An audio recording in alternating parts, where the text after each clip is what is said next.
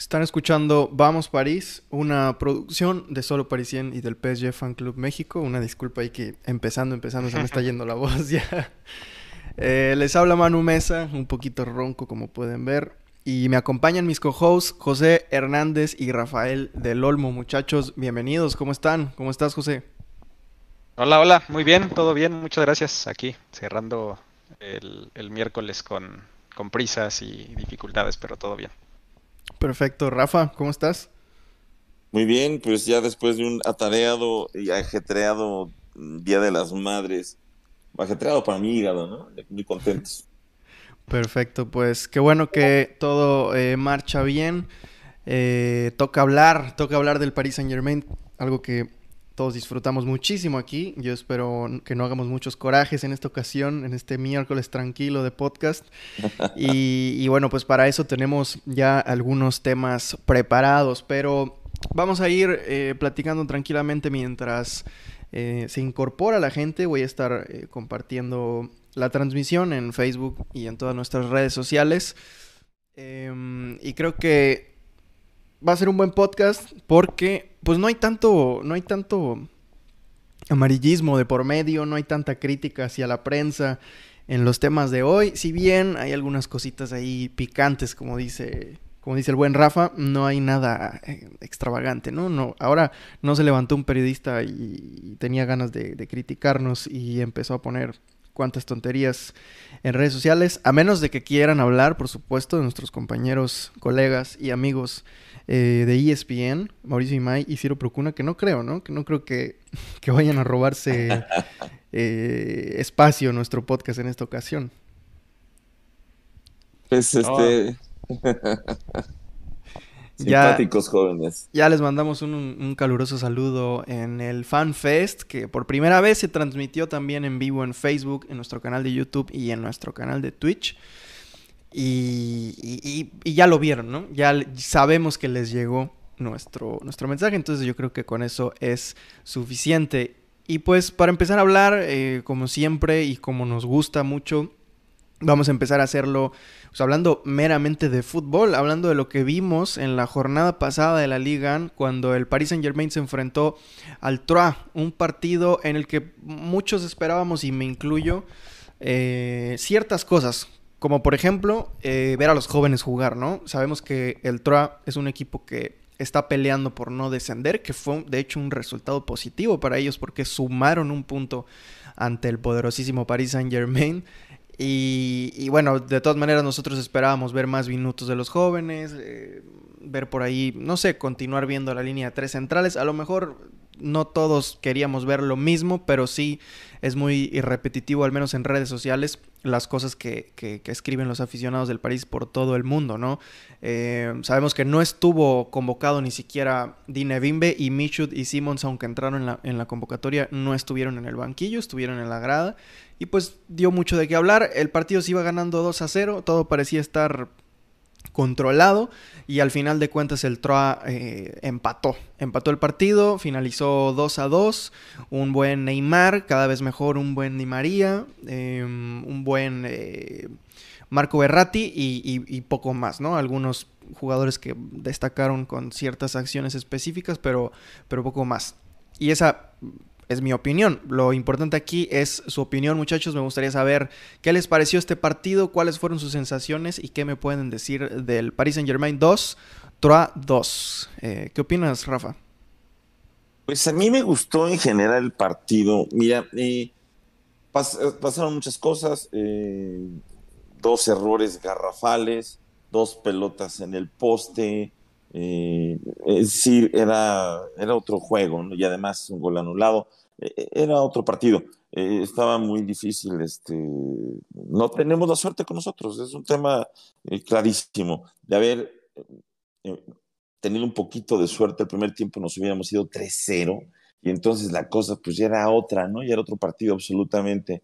Y por mucho que dijéramos que el equipo no está brillando o lo que sea, pues un 3-0 en el primer tiempo hubiera sido contundente. No fue así y terminamos ahí, pues no sé, desperdiciando otros dos puntos de manera, pues, este, como lo hemos hecho toda la temporada, sorpresiva, rara, pero el partido en general, a mí el equipo me pareció que se comportó bien. Eh, yo nunca me había imaginado esa asistencia que puso Nuno, de veras, este, fue magnífica, ¿no? Yo creo que es la primera que pone así, qué autogol, ¿no? Es decir, era, era, digno de un autogol. Eh, no lo vamos a volver a ver a Nuno haciendo esas cosas. Y al que sí vamos a volver a, a, ver haciendo esas cosas será a Kimbempe, que sí, pues este es, es frecuente verlo que se cuelga de algún defensor en el área penal, ¿no? Correcto, sí, yo creo que es el primer error eh, grosero, o sea, si entra en esa categoría de errores de Nuno Méndez en lo que en lo que lleva el Paris Saint Germain, que eh, para mí no le quita que sea el, gran fichaje de la temporada, pero sí, sorpresivo, muy raro ver eso de, él y, estoy de acuerdo, un, un resultado eh, de ese tipo, que nos gustaría decir que no suele suceder, pero suele suceder mucho. Y antes de pasar con la opinión de, José, vamos a saludar a quienes ya están llegando al chat. Nos saluda Joestar. Buenas tardes, señores. Buenas a todos. Nos dice Zapato Sucio. Eh, Ángel Mota, buenas, buenas. Y Ju también nos pone eh, buenas. Bienvenidos a todos. Qué bueno que ya están por acá. Qué bueno que ya se están incorporando. Y ahora sí, José, eh, ¿qué opinas de este, de este empate ante el Troa? Pues voy a ser entera, completa y absolutamente transparente y sincero. No vi el partido porque estaba preparando la fiesta de cumpleaños de mi hija y la verdad me da mucho gusto que haya sido así, ¿no? Por viendo el resumen, eh, viendo el resultado final y sobre todo escuchando pues la reseña de las siempre atinadas y interesantes interacciones de ese par de pues, comentaristas, ¿no? Eh, Ciro, pues bueno, eh, Ciro sí es una persona tiene su historial narrando, que es una persona que prepara los partidos, pero no sé, Imai, ¿qué hace ahí, no? Realmente desarrolló su carrera metiéndose a los vestidores de la selección y haciéndose como que el amigo de los jugadores y ahora lo tenemos narrando y dando análisis y tirando eh, pues psicología y cosas acá que, que realmente lo rebasan, ¿no? Entonces, creo que también eso ha ayudado mucho a que los partidos sean densos y difíciles de consumir. Pero bueno, eh, lo poco que pude ver en los resúmenes, lo poco que pude leer, pues creo que fue un partido estándar del París esta temporada, eh, denso, pesado, con un rival que complica el juego, con un París cometiendo errores, con un tridente inoperante, con Messi pegándole a los postes. Yo creo que, es un perfecto resumen de la temporada, ¿no? Y ya más considerando a, a lo Marquinhos, que pues ya nada más están yendo a dominguear que complica todavía más eh, la situación, ¿no? Y en la cuestión de los, de los jóvenes es algo bien complicado, ¿no? Porque realmente los hemos visto muy poco eh, jugar a, alto nivel y eso tiene, pues es un arma de dos filos, ¿no? Porque no sabemos realmente cuál es su nivel ya en, en un fútbol de primera división y no sabemos también hasta dónde o qué techo pueden tener, ¿no? Entonces, es una situación difícil, ¿no? Eh, me ha tocado a lo largo de los años ver promesas de cracks mundiales en, las inferiores del París y, muchas veces terminan pues, vendiendo baguettes en las cercanías de la Torre Eiffel, ¿no? Porque a pesar de que estaban llamados a ser talentos generacionales, pues nunca despuntaron, ¿no? Entonces, puede que esa sea la razón, puede ser, y también es muy factible que sea necesidad de Pochettino, eh,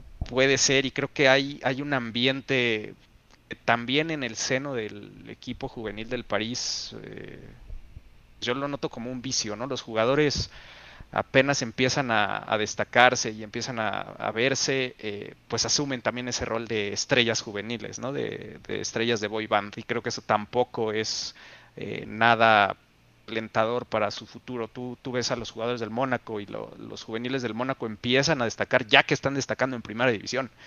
Acá tenemos divas con 60, 65 minutos jugados como profesional, ¿no? Entonces creo que hay cosas que reprochar por los dos lados.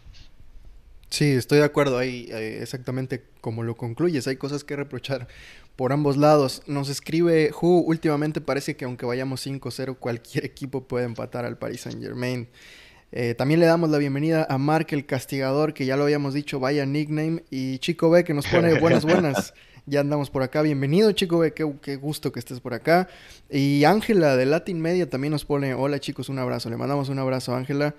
Y yo estoy de acuerdo eh, contigo, José. Es, es, un tema complicado, como bien lo dices, porque de los dos lados se pueden reprochar cosas, pero es que hay veces que eh, que no sé, ya, ya, ya sería estar buscando chichis a las hormigas, decir que, que no es un tema raro, que en un partido en el que no te juegas nada, pues no des esa oportunidad para saber qué nivel pueden mostrar esos juveniles en primera división, porque lo poquito que han mostrado ha sido positivo, si bien no es una muestra suficiente como para tener una idea eh, certera o, o, o más cercana a la realidad de lo que puede llegar a ser con constancia lo que pueden hacer esos jóvenes en primera división, al menos el, eh, sobre el papel lo que puede pasar da la sensación de que es positivo y me parece que en un partido en el que no te juegas nada debería de ser suficiente argumento para verlos algunos minutos, no un minuto y, no solo a uno, ¿no? Sino más minutos, a lo mejor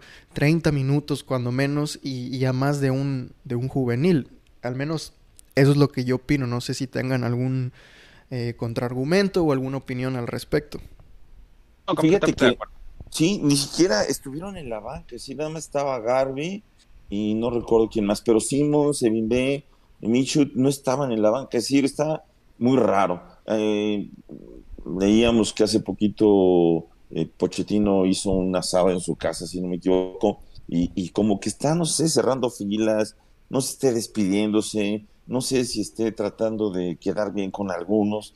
No entiendo la, no entendí tampoco por qué tanto conservadurismo. No sé si le está tratando de demostrar al, al rival contrario o a la liga que va a salir con sus titulares completos, que no va a dar oportunidades a los equipos que, que están en problemas de descenso, eh, de que aprovechen la situación para jugar contra un cuadro juvenil, o, o tal vez este, con el tema también de, de los juegos anteriores que fueron contra equipos que podían llegar a, competiciones europeas. Y tal vez esa sea la, exigencia que se ha puesto Pochettino eh, de decir, bueno, pues este, vamos a, demostrarle a la Liga que no vamos a dar ningún tipo de concesión y que vamos a ir con nuestros titulares hasta el final de la temporada. Quizás vaya por ahí por la, la explicación, pero de todos modos, eh, cuando tú vas con un partido, digamos, 2-0, sí es para que 30 minutos eh, 40 minutos o todo el segundo tiempo se lo dieras para, para ver a estos jugadores, ¿no? Uh -huh. ¿No creen ustedes que pueda tener algo que ver con el futuro de Pochettino eh, en un contexto en el que él sabe lo que le depara? O sea, sí, y ya hasta así, me parece un poco depara? retante, ¿no? Y a lo mejor estoy siendo muy conspiranoico, pero me parece, ah, pues ya me voy, órale. Eh, no les voy a dar nada de lo que quieren, o algo por el estilo, ¿no? Está haciendo un Tuchel, ¿no? En sus últimas eh, salidas. Tuchel lo hacía en, el, en, la, en, la, sala de conferencias de prensa y Pochettino lo hace en la cancha, ¿no? Eh, es el París y, y sí vamos a leer en redes sociales que es eh, un problema y que es un club que hace las cosas todo mal, pero es el París, es un club único, es, es un reality show, un reality completamente ahí dentro, sí, ¿no? Y, sí, sí, es un reality, sí. Y los técnicos terminan así y los jugadores tienen eh, actitudes especiales y pues es el París. Si, si, no nos gusta eso, pues ahí hay un chingo de equipos más, ¿no? Entonces hay que, hay que divertirnos con, con, lo que sucede, que no siempre es agradable, pero pues con los años uno se va curtiendo y de repente pues ya dices, va, está, está interesante, ¿no? Vamos a divertirnos. Eh, pero sí, definitivamente yo siento, Pochettino tiene ya un tiempo que está, pues está como como el marido que, que, ya duerme en una cama separada, ¿no? En un cuarto separado.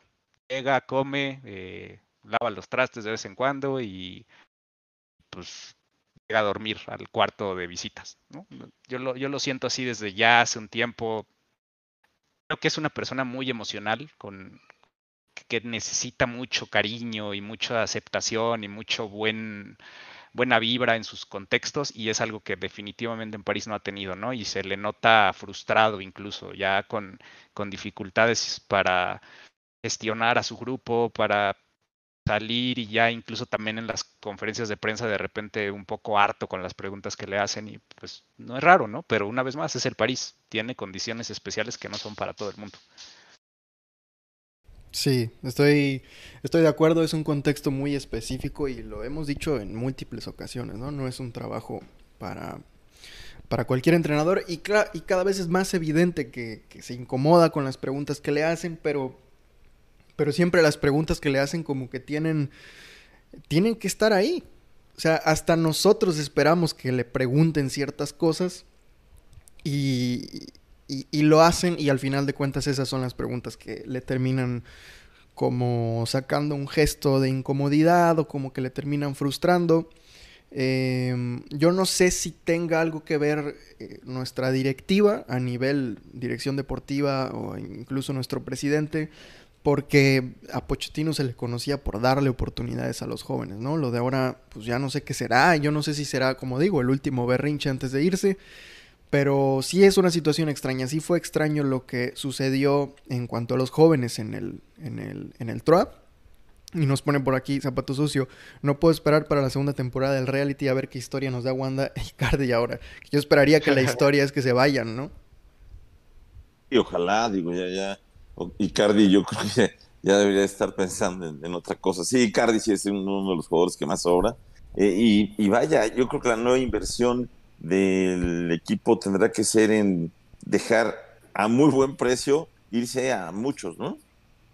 Sí, sí, a pesar de que mm, nos, van a seguir juzgando y nos van a seguir criticando, y esto puede llegar a suceder hasta internamente dentro de la, del fanbase del equipo, por los precios en los que salgan los jugadores, yo aceptaría con los ojos cerrados que se vayan todos esos eh, pues indeseables entre comillas o esos elementos que no aportan absolutamente nada al precio que sea, ¿no? Al final siempre hemos sabido que el dinero no es un problema para el equipo desde el 2011 y, y hay que aceptarlo y asumirlo como tal, ¿no? no quizás es lo mejor tener una estrategia definida y creo que hay una buena estrategia detrás, hay algunos errores y esos errores nos han metido en baches que de pronto esos baches parecen un abismo, pero siguen siendo baches dentro de un proyecto tan grande como este.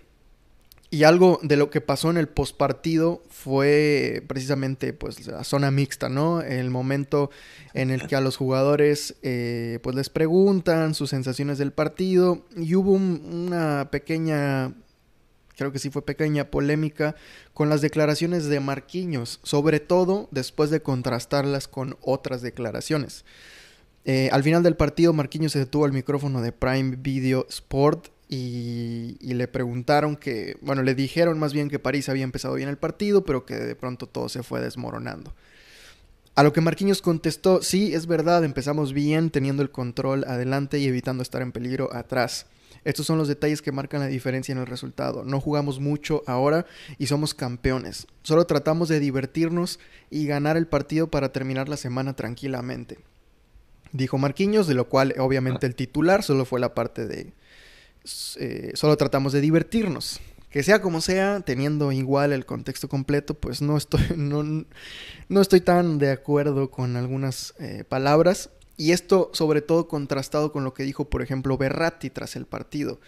Eh, lo que dijo Berratti, de forma muy resumida, es, nos queríamos divertir y la diversión es ganar, dando a entender que sí, el equipo se quiere divertir, pero que la diversión que buscan debe ser la de, la de ganar. A raíz de esto, pues muchos aficionados se vieron y se declararon molestos a través de redes sociales, que es el contexto en el que nosotros estamos más activos, ¿no? No podemos saber qué opinarán las personas allá en París, pero al menos los aficionados de todo el mundo que están presentes en redes sociales se declararon eh, y se mostraron molestos ante esto. Y antes de dar mi opinión, me gustaría saber y conocer su opinión. Eh, José, ¿qué piensas al respecto de esto? No, pues desafortunadas declaraciones, ¿no? igual al mismo tenor que las de paredes, ¿no? Estás viendo cómo está la situación, todo lo que está pasando, estás viendo que eres un consentido de la afición por el bajo rendimiento que has tenido y se te ocurre salir a decir que tú voy a jugar en el Real Madrid. O sea, no sé, entiendo pues, algunas cosas y, el contexto, pero pues, aunque seas futbolista tienes que ponerle un poquito de cerebro a lo que dices, ¿no? Eh, y, creo que lo mismo pasa con, con Marquinhos, ¿no? Eh, estás viendo las quejas, estás viendo el ambiente tenso que hay con la afición, estás viendo toda la situación alrededor del equipo y, sales a decir después de empatar con un equipo infinitamente inferior en el papel que pues saliste a divertirte, pero pues no salieron las cosas, ¿no? Y pues nada más le faltó decir que venían crudos y destaparse una chela en ese momento, ¿no? A veces no entiendo, no entiendo, de verdad. Sí, faltó el sonidito de, la lata de cerveza, ¿no? En ese momento, no, pues veníamos a divertir. Y, ya hubiera sido la, la declaración del año. Eh, ¿Qué opinas sobre esto, Rafa? Mira, yo creo que es un espaldarazo a Pochettino, porque las declaraciones de Pochettino, digo, fueron simultáneas, porque esta fue zona mixta, la otra fue en plena conferencia de prensa, pero puede ser que, que, haya sido, no sé, una especie de espaldarazo, decir, a ver, dejen de estar molestando también a nuestro coach, ¿no? Vamos a asumirnos eh, como parte de un equipo y este equipo estamos apoyando a nuestro entrenador. Así lo enfoco yo, como que es un apoyo al entrenador, sea el que sea el entrenador, porque pues este Pochettino, insisto, no me gustaría, pero creo que está jugando sus últimos eh, partidos con el equipo y, y, bueno, pues en, ese, en esa dimensión pues hay que ponerse del lado de siempre del coach y, es el mensaje que como equipo creo y además siendo el capitán eh, está tratando de mandarle al, coach que llegue, sea quien sea, le está diciendo, bueno, siempre te vamos a apoyar, ¿no? Es decir, estaremos contigo. Así lo quiero enfocar yo, pero pues a lo mejor por ese optimismo que tengo yo siempre permanente con, con mi equipo. Pero ahí se desató otra polémica. ¿Quién sería el, porque así se manejó en redes, quién sería un buen sustituto de capitán? Si no fuera Marquinhos para nuestra próxima temporada, quién sería el capitán. Y eso me, sorprendió mucho, pero sí lo vi en, varios, este, en varios comentarios y, había muchas opiniones al respecto, ¿no? Eh, no sé ustedes qué les parecería cambiar de capitán. A mí, a mí me gusta mucho Marqui, yo no lo cambiaría por una cosa como esas. Este, pero ustedes, ¿quién verían como capitán? Pues al, final de cuentas, y, y, concuerdo contigo, no creo que yo tampoco cambiaría a Marquinhos por una cosa como esa. Y, de hecho no creo que suceda algo como por, de ese estilo. Pero no sé quién, que me parece que naturalmente detrás de él está Kim Pembe en el escalafón. No lo considero tampoco un, un, capitán ideal para el equipo. No sé el si... Capitán penalties. El capitán penalties. no sé si detrás, y corríjanme si me equivoco, si es que lo saben, pero no sé si detrás esté Marco Berratti en, esa jerarquía de capitanes. Y a Marco Berratti me gustaría verlo, aunque también yo considero que cualquier jugador del París como capitán sería un experimento, ¿no? No, no veo a un perfil de capitán completo dentro del equipo más que a Sergio Ramos y yo no pondría a Sergio Ramos de capitán porque no representa. No, pues ni siquiera es titular. no, ni siquiera, a la exactamente. exactamente, ni siquiera sabemos si va a estar ahí habitualmente. Acaba de llegar, no, no representa lo que es el equipo. Y me parece que si no es Marquinhos, yo pondría a Marco Berratti, pero con las expectativas de, de, bajas en cuanto a lo que se puede esperar de un capitán o en cuanto a lo que nosotros esperamos de un capitán, ¿no? Marco Berratti va a seguir siendo el mismo Marco Berratti. Eh, pero con el gafete de capitán, ¿no? Visualmente me encantaría verlo con el gafete puesto, pero no creo que, que haya un perfil idóneo para capitán dentro de la plantilla. Y el que más se asemeja es Marquinhos. Entonces, esa... Se mencionaba a Mbappé en, el caso de que se quedara. Mm. En redes decían eso. Pues como lo dijo José con anterioridad, Mbappé es un capitán táctico. ¿No? Pero no creo que sea ese jugador que cuando nos vuelvan a remontar vaya y levante a todos los que se tiraron al suelo y cuando ah, algún portero, que esperemos que ya no sea Donnarumma, cometa un error, no, no veo a Mbappé yendo a levantarlo y decirle mm, no pasa nada, échale huevos. Es decir, completamente de acuerdo con el análisis de José en este punto. Para mí es un capitán táctico, pero no es un... ¿Alguien, alguien que le dice a su compañero Neymar, este es un pendejo, es un vago, que le dijo que no puede ser capitán. No, no, creo. Eh, no sé cuál sea tu opinión, José, sobre todo este tema. Sí, definitivamente. Pues me gustaría Berratti, pero creo que Berratti tiene algunas cosas interesantes como capitán, pero tiene una terrible estabilidad emocional, ¿no? Y eso no, nunca es bueno eh, en, esa, en esas instancias, ¿no? Es un jugador con carácter, es un jugador que sí le puede gritar a los demás, que sí los puede poner eh, en otro estado mental un poco más caliente cuando se necesita, pero, pero él se va al doble, ¿no? Y no hay partido en el que no lo amonesten, en el que no discuta con el árbitro, en el que no le baje los pantalones, a, los pantaloncillos a, un rival. Entonces, no sé si por ese lado sea la mejor opción. Kim Pembe es un jugador que pues, es, e, e, es, tiene muchísimo corazón, pero le falta muchísima eh, toma de decisiones. Eh, Mbappé ve por sí mismo al final.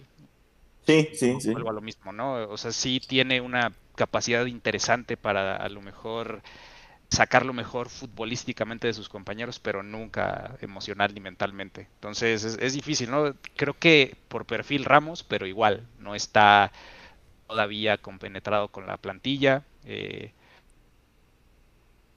mm, tal vez sea muy algo muy muy loco y, extraño que diga, pero incluso hasta Danilo me gustaría, ¿no? Es un jugador sobrio, eh, por ahí he estado viendo que ha estado ganando estatus de liderazgo en el equipo eh, y, normalmente es equilibrado y ecuánime en, sus declaraciones. Entonces, pues, puede ser una opción, ¿no? Eh, Marquillos iba muy bien, Marquillos me gustaba mucho, pero ya vimos que pues también se, derrumba en momentos importantes y pues luego saca declaraciones de niño de 14 años, ¿no? Entonces, eh, hasta eso es difícil en este equipo, ¿no? Decidir quién puede ser un capitán adecuado.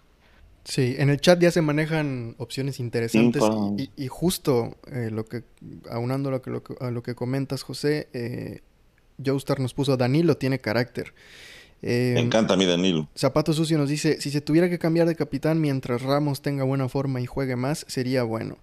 Eh, también nos escribe, si se tuviera que cambiar, siempre he creído que Berratti podría ser capitán, pero es enemigo natural de los árbitros, así que pasaría media temporada con Rojas. Y eso precisamente es lo que comentábamos. Y también Zapato Sucio dice, Kurzagua capitán. Suena oh, bien. sí, del, del, estacionamiento, ¿no? Está en el capitán franelero. Capitán franelero. Exactamente, algo por ahí de intendencia o algo por el estilo, sí, sí lo aceptaría. Eh, nos dice Juan. Ah, sí, de hecho, aquí también hay un comentario sobre eso, pero antes darle la bienvenida a Juanito. Juanito, qué bueno que ya estás aquí. Por ahí en el chat hay un comentario con la palabra con V. Si eres tan amable de borrarlo, porque mis capacidades no me dieron, a pesar de, de tener todas las, las, las claves para hacerlo. Y, y hablando de lo que mencionas de Neymar, también Joestar puso. A Neymar no lo pongo de capitán porque la vez que fue capitán se lesionó. Un poco de. Un poco de. ¿Cómo se le llama esto a las personas que creen en la mala suerte y esto? Es. Eh... Ay, se me fue la palabra. Se me fue la palabra, pero. Pero bueno, ahí hablando de las malas suertes. Eh, a Neymar tampoco lo veo como capitán eh, mental. De hecho, pues Neymar. ¿Brasil no es? ¿En la, que, en la selección brasileña no es capitán? Creo que no, ¿eh? ¿No es Eh, Casemiro? Eh, me estoy tratando de acordar, pero no, estoy seguro. O Thiago Silva todavía. No estoy seguro, la verdad. pero, pero no, a ver, si, si nos ponemos a, a, analizarlo un poco más a profundidad, creo que lo, lo que más le falta a Neymar es estabilidad mental, ¿no? Lo vemos eh, hacer corajes, desesperarse, frustrarse, llorar, eh, un montón de cosas que, te hablan de un futbolista inestable mentalmente, ¿no? A pesar de todo el nivel que tiene en, lo futbolístico, me parece que, que, en cuanto a carácter se queda un poco corto para ser capitán y, además de, de, ser capitán de un equipo como el nuestro, ¿no? Que es también como ser entrenador algo muy específico, que requiere de unas cualidades muy específicas. Exacto. Sí. Danilo, me, gustaría muchísimo, pero, pero yo creo que todavía no está como muy eh, afianzado en el equipo, ¿no? Yo creo que de repente todavía lo pueden presentar y esas cosas. Y, con el muy probable cambio de, coach, pues habrá que ver eh, qué tal, de qué lo van a poner a jugar. Si va a quedarse de contención, si lo van a poner un poco más adelantado, si lo van a poner de central, habrá que ver de qué lo van a poner. Sí, correcto. Nos pone Mark el castigador. Berratti es el pleititos reina de Europa. Puede Exactamente. Puede ser, y zapato sucio. de, fútbol va, pero sí. Correcto, y zapato sucio sí nos, nos confirma. El capitán de Brasil es Thiago Silva. Entonces, ahí está. Em, y de hecho, no sé si después venga Fabiño o Casemiro, que según yo son los que seguirían en la jerarquía, o, o el propio Marquinhos, ¿eh? Sí, he visto a Marquinhos de capitán alguna vez. Neymar también alguna vez, como que pues ahí se, se echan volado, ¿no? Y se lo turnan. Pero sí, normalmente es Thiago Silva. Y nos escribe Joestar un comentario eh, interesante. Dice: mm, Debo decir que en Twitter muchas cuentas son bastantes vocales con el odio a Danilo. Y de verdad me molesta eso. Eh, no lo entiendo. Puede que no sea un Casemiro, pero hace el trabajo. ¿Tienen alguna opinión al respecto sobre esto? Me parece que, que Rafa tiene sus comentarios bien eh, estructurados con este tema, ¿no? Es un tipo muy serio, la verdad es que Danilo, eh, Danilo es un tipo muy, este, muy profesional, se entrega, eh, juega seriamente, nunca lo ves distraído, lo hemos visto cometer menos errores que, casi todos. Es un tipo que, me da mucha confianza en la cancha. A lo mejor no es el jugador brillante, no mete los pases de precisión que de repente eh, suelta el buen Paredes Real Madrid, eh, ni, ni, tiene esa recuperación tan ágil y tan versátil que tiene Berratti. Pero desde luego es un tipo, para mí ya es infaltable en la media cancha. Eh, ojalá no, no vaya a haber muchos cambios, se lo anden colocando de, de, otra cosa, pero a mí me gusta mucho ahí cómo está. Es profesional, tiene esa línea de profesionalismo bien trazada. Y, tiene muy buena mentalidad. Y es justo lo que escribe Hu en el chat, que nos pone, Danilo tiene mentalidad, pero no tanto fútbol. Si se hace eh, la tan llamada regeneración del medio del campo, Danilo probablemente no sería titular, así que no podría ser capitán.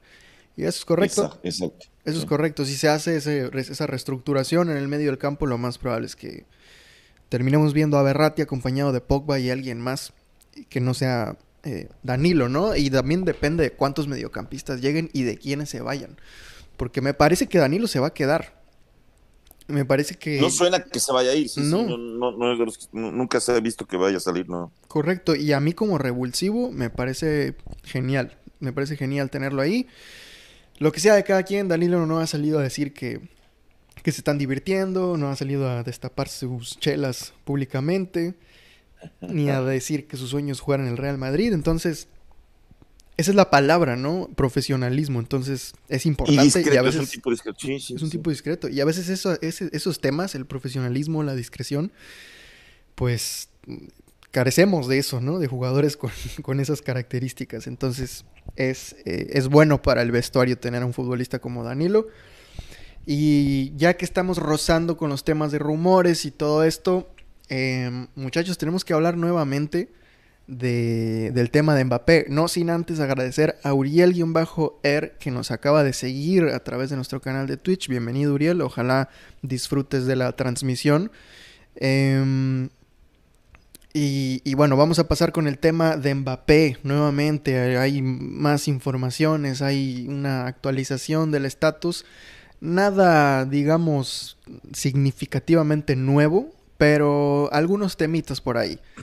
Y es que ahora la prensa española ya está adoptando el, discurso de no todos, aclaro, porque hay algunos periodistas que desde el principio están montados en la narrativa de que Mbappé es jugador del Real Madrid desde enero y, y lo sostienen, ¿eh? O sea, hasta la fecha, hasta este momento, viendo lo que hemos visto, lo sostienen.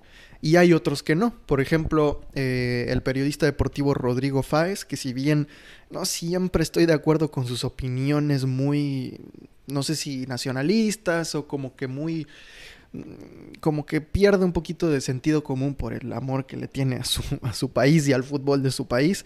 Pero él ha dicho que eh, el tema de las transferencias y eso hay que tomárselo con calma, que hay que contrastar informaciones y, tiene como que una metodología muy minuciosa en cuanto a estos tipos de rumores y él dice que por sensaciones, él cree que Mbappé va a terminar en el Real Madrid, pero por objetividad no lo tiene seguro, como si podría habértelo dicho eh, al inicio de la temporada, ¿no? Que era cuando estaba más caliente el tema de que se cayó la transferencia de Mbappé al Real Madrid, de que no del París no quiso venderlo y todo esto. Él dice que ya no es eh, tan seguro que, o tan descabellado pensar que Mbappé termine renovando con el Paris Saint Germain.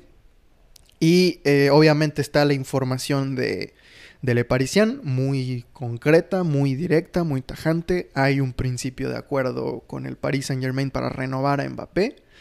Esto no significa que Mbappé esté ya renovado, sino que ya aceptó el trato sin aún eh, firmar nada. Esto es la información más eh, reciente de Le Parisien. Le Parisien también dice que el París quiere, quiere mm, hacer una reestructuración del equipo en torno a Mbappé que el tema del proyecto deportivo habría sido lo más importante para que Mbappé finalmente aceptara la oferta de renovación. Repito, esta información la maneja únicamente Le Parisien. No hay ningún otro medio que haya dicho exactamente lo mismo o que haya confirmado esta información. Y de hecho, son algunas especies de contradicciones las que se presentaron. Por ejemplo, Food Mercato dice que la tendencia sigue siendo la misma, sigue siendo que va a salir al Real Madrid. Y es un descontrol. Tanto en la prensa francesa como en la prensa española ya hay contradicciones porque marca, eh, a través de su periodista deportivo Mario Cortegana, insiste en que tranquilidad, que desde el seno del Real Madrid hay tranquilidad. Por ahí Ramón Álvarez de Mon dice que Mbappé es jugador del Real Madrid desde enero. Y al mismo tiempo otros periodistas, por ejemplo Manu Sainz del diario AS, dice que, que Nasser Al-Khelaifi andaba presumiendo que ya renovó a Mbappé en la última reunión de la ECA.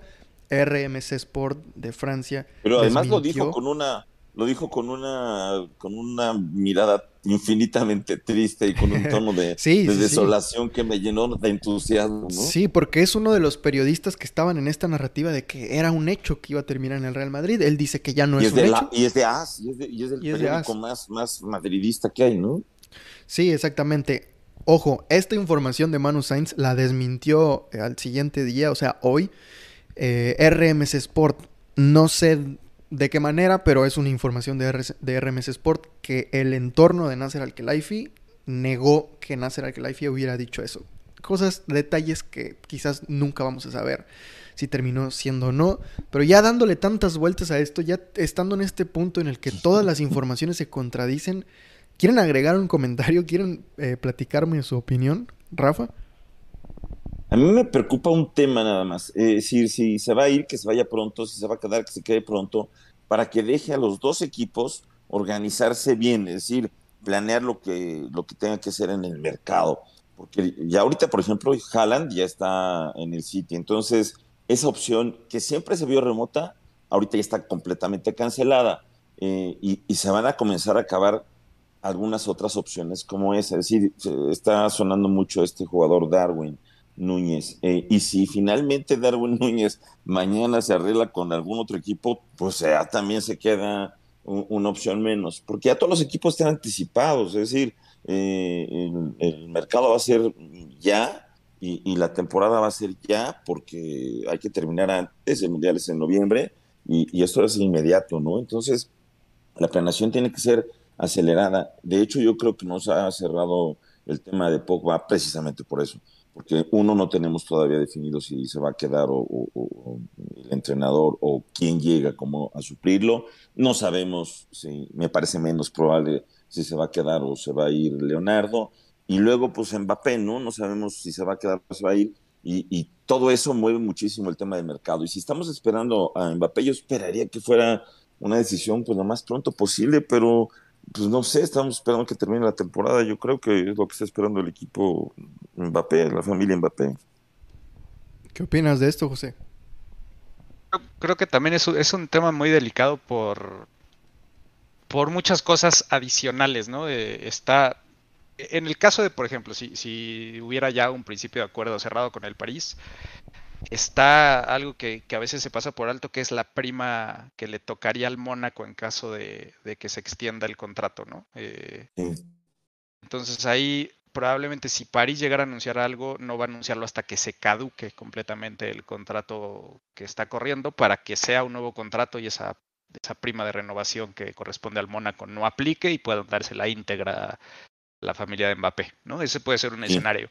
El otro es pues que creo que sería muy, muy complicado que realmente haya firmado desde enero algo con el Madrid, porque se estarían ahí ah, pues complicando algunas cosas contractuales, tanto de sus derechos de imagen, que se supone están negociando, como eh, el, hecho también de si le corresponde o no una parte al Mónaco de, ese contrato. No sé, hay, hay muchísimas cosas que no conocemos los detalles y que es difícil ponderar, pero también, pues considerando cómo se maneja Mbappé, creo que pues también todo esto que se esconde detrás de su supuesto sueño, pues tiene más injerencia a otros factores, ¿no? Es una persona con miras muy altas y con un, con un potencial en general muy grande y no creo que esté tomando decisiones tan, eh, tan apresuradas. Creo que el hecho de que esté esperando hasta el último minuto para tomar la decisión corresponde a que está ganando poder de negociación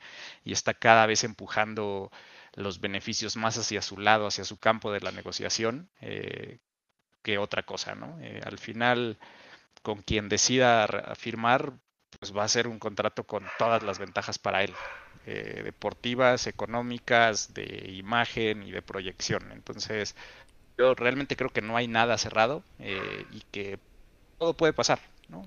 a esos niveles de, no digamos de negocio, porque la verdad es que el fútbol sigue siendo un negocio insignificante en el mundo, ¿no? Es un, un changarrito ahí que, la gente cree que se mueven miles de billones de dólares y en realidad no es así. Eh, mm. pero tiene mucha relevancia y mucha exposición y mucha pues, pues juega mucho el ego en, él, ¿no? Eh, al final los dueños están ahí más por ego que por otra cosa. Eh, entonces, creo que hay que esperar, todo, todo puede pasar y, sabemos que tanto Qatar como los, eh, las fuerzas oscuras que, dirigen al Madrid suelen eh, hacer tratos interesantes por debajo de la mesa, entonces yo creo que está lejos de estar cerrado. Florentino muy Palpatine Pérez. ¿Eh? Florentino Palpatine Pérez, ¿no? Adelante, Rafa es que Messi se convirtió en el, embajador de Arabia Saudita en términos deportivos. Hmm. Eso me da, me da, e, e, es la dimensión del fútbol es esa. Si bien no es el negocio de los miles de millones de dólares, sí es un, sí es un tema de acercamiento político y diplomático muy serio. Ahorita ese me parece que es un punto brutal porque además eh, es como sellar la paz ya de manera definitiva entre esos dos países que estaban enojados, que son Qatar y, Arabia Saudita. Eso me pareció de lo más interesante. Me parece que es un muy buen ejemplo para Mbappé, para decir, mira, de qué tamaño pueden ser las consecuencias que tomes. Este señor se está convirtiendo en el embajador de una potencia eh, energética mundial y tú puedes ser el embajador de otro, pero un embajador además en activo, eh, con mayor influencia y con más injerencia en otros negocios y en otros campos, ¿no? Sí, Sí, totalmente. Es que, a ver, nos volveríamos al tema de los beneficios que tiene para Mbappé quedarse en el París, que son muchísimos, son muchísimos. Y, y eso dejando el fanatismo de lado, ¿no? Porque con, con, la camiseta bien puesta nosotros podemos decir es que en el París y que es mejor que aquí ganes nuestra primera Champions y no sé qué. Pero, pero el, tema, el tema económico es importantísimo y muchas veces algunos se les hace fácil decir, bueno, pero es que ya en esos niveles de ingresos ya no hace la diferencia si te pagan tantos. Ajá, exactamente. Y por supuesto que hace la diferencia. Los futbolistas piensan en el dinero, aunque nos duele nuestro corazoncito romántico futbolero. Los futbolistas. Futbolistas. Ciro Procuna, te aseguro que está hasta incluyendo sus cláusulas en el celular de cada año, ¿no? Sí, sí, sí. Te quieres ahorrar todo, no, no, no, que no, que no invente este hombre. Sí, escribiendo, escribiendo sus poemas a Florentino Pérez para las transmisiones de los partidos del París, de lo peor del caso, ¿no? Entonces, eh, sí es un tema, es un tema bien interesante y yo les quiero preguntar porque lo platicábamos eh, previamente por el chat. Eh, Rafa nos, compartía algunos puntos interesantes que podríamos debatir y yo les quiero preguntar, de verdad, así, desde su criterio, desde la forma en la que ustedes entienden las cosas, eh, que, puede, por supuesto, rozar la especulación porque no estamos en esos entornos. ¿Ustedes de verdad creen que un futbolista o el entorno de un futbolista pueda pedir cambios a, a, nivel directiva en un equipo para asegurar su renovación? ¿Ustedes creen más directamente que Mbappé pueda pedir o no la continuidad o el despido de Pochettino y pueda incluso poner sobre la mesa nombres de entrenadores que le gustaría tener? Eh, José. Pues de que puede, puede, ¿no? Todos, todos podemos pedir lo que queramos y de ahí que nos hagan caso, pues ya es otra cosa. Y yo creo que sería terrible, un terrible error entrar en ese juego, ¿no? Porque termina cediendo es pues, el control de muchísimas cosas que superan su capacidad, ¿no? Él es un jugador excepcional dentro de la cancha y ya está, ¿no? Que hay que dejar a las personas encargadas de la administración del negocio administrar el negocio, a las personas encargadas de dirigir eh, los designios deportivos hacerlo, porque bien o mal están ahí por algo, ¿no? Y, puede que lo hagan bien, pueden que que lo hagan mal, pero no puedes darle las llaves de, la casa completa a un jugador que al final pues, termina siendo un empleado más, ¿no? Ah, sin importar lo excepcional y lo importante que sea para el éxito deportivo de tu proyecto, mm, yo creo que sería en el vicio más grande que, de por sí muchos existen ya y muchos más nos inventamos, el, el decirle, va, pues pone el entrenador, pone al director deportivo y escoge qué, se va a comer en, los, en los después de los entrenamientos, ¿no? Yo creo que de que puede hacerlo y que probablemente haya quien lo haga, no tengo duda, pero de que es algo que los clubes deberían evitar en la medida de lo posible también. Ok, Rafa, ¿qué opinas de esto? Yo no me imagino, por ejemplo, a Pelé, a Maradona, a Cruyff, a Messi, a Cristiano Ronaldo, a Neymar, a los grandes jugadores en sus selecciones y sus equipos, este, exigiendo, poniendo, más bien brillan con cualquier entrenador. Y claro, a algún, algún entrenador le van a quedar más chico, a un entrenador le van a quedar más grande, se van a poder enfrentar en, estilos de juego y esto, pero un, gran, un gran entrenador, y, vaya, cualquier entrenador que, que llegue a París está dentro de los 10 mejores en su momento, como es el caso de Pochettino, por mucho que nos disguste, es un entrenador bien calificado. Pues van a sacarle brillo al jugador. Y lo hemos visto. A, Mbappé le dejan jugar de manera muy libre, juega eh, por una punta y por la otra y por el centro y recupera balones, por eso tantas asistencias, por eso está anotando tantos goles, está metido en toda la cancha haciendo prácticamente lo que quiera. Y, yo creo que con cualquiera va, a brillar y, no, no, no, recuerdo yo a ningún gran jugador eh, pidiendo o exigiendo eso. En todo caso, creo que sí pudiera ser eh, un tema de, de que él puede estar apoyando a Pochettino por la continuidad y por lo que yo estaba, ese escenario que estoy planteando, imaginado, porque no hay forma de, cotejarlo, eh, de que Marquinhos está apoyando a su entrenador cuando hace declaraciones, que Berratti está apoyando a su entrenador cuando hace declaraciones, y que a lo mejor sí pudiera ser que Mbappé estuviera empujando quedarse con Pochettino eh, para darle continuidad al equipo. Pero como bien dice Emma, eh, sería creo que muy peligroso. No le he visto ningún, ningún crack, en ningún jugador, en ningún deporte eh, que esté imponiendo un entrenador, ¿no? Nos comenta en el chat, Who, es algo que ya ha pasado, en su momento pasó con Messi. Ahora, entrar... Messi, puso a quién? Messi, Messi puso a alguien no sé cómo, no sé si se refiere al tema de la selección argentina, que había muchos rumores de que básicamente la selección de Argentina eran los amigos de Messi, o si se refiere al, tema del Barcelona, que no sé, si no sé exactamente si pidió algo, pero sí entiendo que se priorizó muchísimo mantener a Messi y darle un sueldo estratosférico al grado de que terminó afectando la salud financiera del equipo, ¿no? Podría ir por ahí el comentario. Pero también No, y definitivamente le, tenían en cuenta, ¿no? Para, para todas esas decisiones. Sí. Eh, era pues como la, novia que retienes a como del lugar, ¿no? ¿Y ahora qué más quieres? ¿Y ahora qué necesitas? Y ya vimos cómo terminaron las cosas, ¿no? Con un Barcelona siendo una sombra de lo que fue alguna vez, quebrado financieramente, con un ambiente deportivo terrible, con fraudes.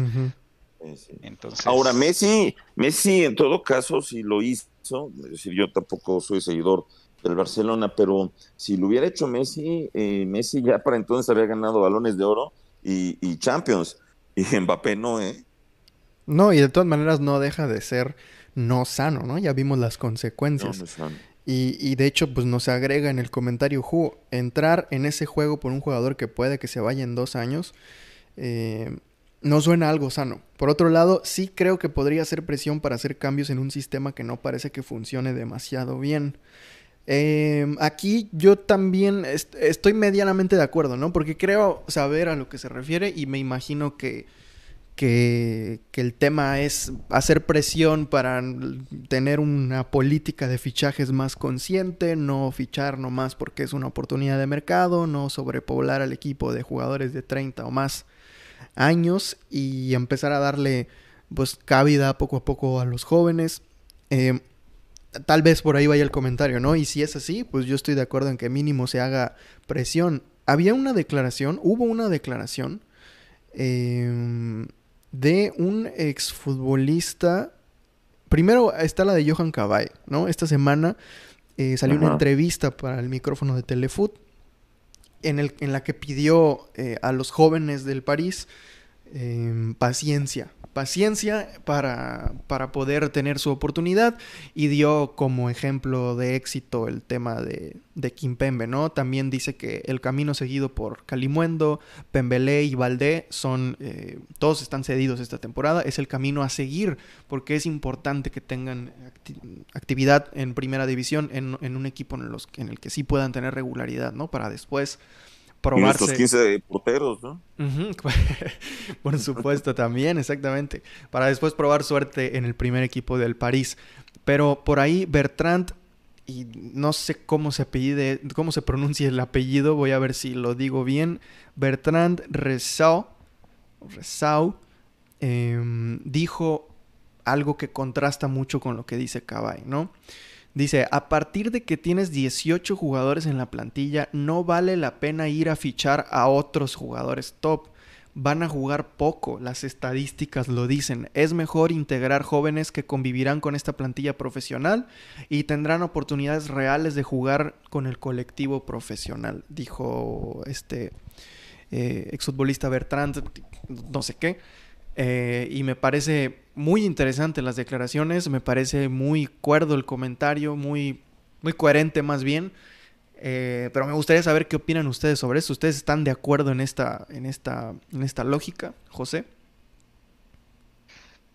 Es, que ambos escenarios pueden pasar perfectamente, ¿no? Eh, sabemos el caso de jugadores y fuera del París, ¿no? Que estuvieron vez no formados en el club, pero que estuvieron peleando por un lugar eh, en, un club importante. Está el caso de Brun con el, Chelsea, con el Chelsea, ¿no? Nunca tuvo la oportunidad, se le dejó salir y ahora es una figura mundial. Eh, y está el caso de, de, Lukaku igual, ¿no? Estuvo peleando un lugar, lo dejan salir y después terminan recomprándolo por una cifra importante. Y está el caso, pues los casos contrarios, ¿no? De los jugadores que insisten en, quedarse en su club formador y nunca terminan despuntando y terminan haciendo una carrera mediocre, ¿no? Y está el otro, el otro escenario, ¿no? De, los jugadores que pintan para lo más grande, que están llamados a ser eh, talentos generacionales y en ningún lado terminan asentándose y terminan retirados a los 22 años vendiendo joyería por internet, ¿no? Entonces, es difícil, eh, el, llegar a ser futbolista profesional es, una... Es un camino muy complicado donde juegan muchas cosas, ¿no? Eh, resiliencia mental, eh, talento futbolístico, capacidad físico-atlética, relaciones, timing, es, es, un volado en realidad muchas veces, ¿no? ¿Cuántos jugadores como decimos, pintan para hacer promesas completas, eh, terminan haciendo nada, ¿no? Incluso en, el mismo París ha habido cantidad impresionante. Hoy, hoy vemos lo de Kaisatil, ¿no? Eh, pintaba para ser el nuevo Messi en su momento en el Barcelona, el París se lo roba, le sale del París por la puerta de atrás y ahora sale del Barcelona por la puerta todavía de más atrás. Va a pasar nada con él. Eh, lo mismo con estas figuras que hicieron y, siguieron este camino de, Michu hoy en día, ¿no? Eh, eh, está Ochich, que ni siquiera es titular en el peor equipo de la liga en este año. Está Quasi, que, que se lo llevaron a lavarle los shorts a Lewandowski. Entonces, no hay una receta, ¿no? yo creo que hay que tomar las decisiones en el momento y, yo por lo que percibo específicamente hablando de, de Michu y de, Simmons en este caso, que son los poster boys de esta, esta generación de nuevos jugadores de la academia del PSG, es que pues el simple hecho de que antes de los 18 años, a los 19, estés empezando a compartir vestidor con estos jugadores, estés viviendo la experiencia de viajar con ellos, de concentrarte con ellos para partidos de Champions, que de repente tengas ahí algunos minutos vale más eh, en términos de proyección de carrera que jugar todos los partidos eh, en un Sanetien que se cae a pedazos, ¿no? Pero... Sí. Que por cierto perdió 4-2, sí. No, y es que como que en cierto punto se normalizó, eh, no sé, el caso de Mbappé, por ejemplo, ¿no? Que a los 18 años explota en el primer equipo del Mónaco, a los, a los 18 años ficha por 180 millones de euros por el Paris Saint Germain y a los 19 ya es campeón del mundo. No, no es normal. No es el camino normal, no es lo, lo, promedio. ahí tenemos a Nuno, ¿eh? Y ahí tenemos a Nuno que va con algo, digo, no, no, no a ese calibre, pero similar, ¿no? Algo similar, sí. Pero igual es, es complicado que se dé eso. Y, y es bien, no sé, no, no creo que sea algo no sé, por ejemplo, los papás de Michut que digan, no, pues vamos a hacer el proyecto Michut, ¿no? Y, a los 19 ya va a ser campeón mundial. No, pues eh, realmente no es algo que puedas planear y que te salga a la perfección, es algo que sucede por muchas variantes y muy difícil. Y como dice eh, José, esas decisiones se tienen que tomar en el momento y no, no lo sé.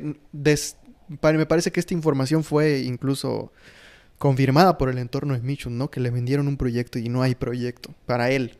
entonces, no sé qué es lo que vaya a pasar. A mí me da la sensación incluso de que en el caso de Simmons va a terminar renovando.